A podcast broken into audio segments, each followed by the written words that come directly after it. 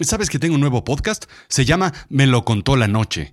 Y son los cuentos que antes estaban en Azul Chiclamino, pero ahora están en Me lo contó la noche. Porque había gente que no le gustaba, entonces por eso creé otro podcast que se llama Me lo contó la noche. ¿Sabes dónde me puedes encontrar?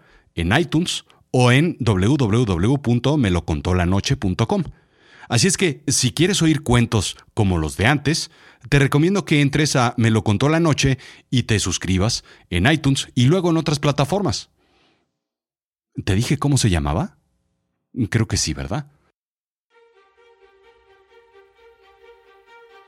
Este es un boleto para entrar a mi mente, a un mundo que he creado donde todo es posible, donde la línea entre la realidad y la irrealidad es casi imperceptible, tan delgada y tan frágil como una burbuja de jabón.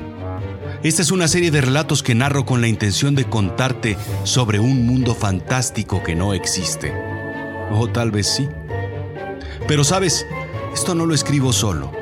A veces cuando es de noche o cuando duermo, a veces cuando medito, cuando me concentro o cuando estoy a solas, a veces cuando estoy sentado en la oscuridad, a veces cuando toco un tambor en un temazcal.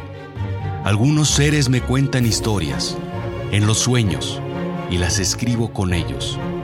Luego las grabo y ellos me acompañan. A veces solo las imagino, otras veces simplemente las percibo y otras pareciera como si ya las supiera de antes y solo las recuerdo.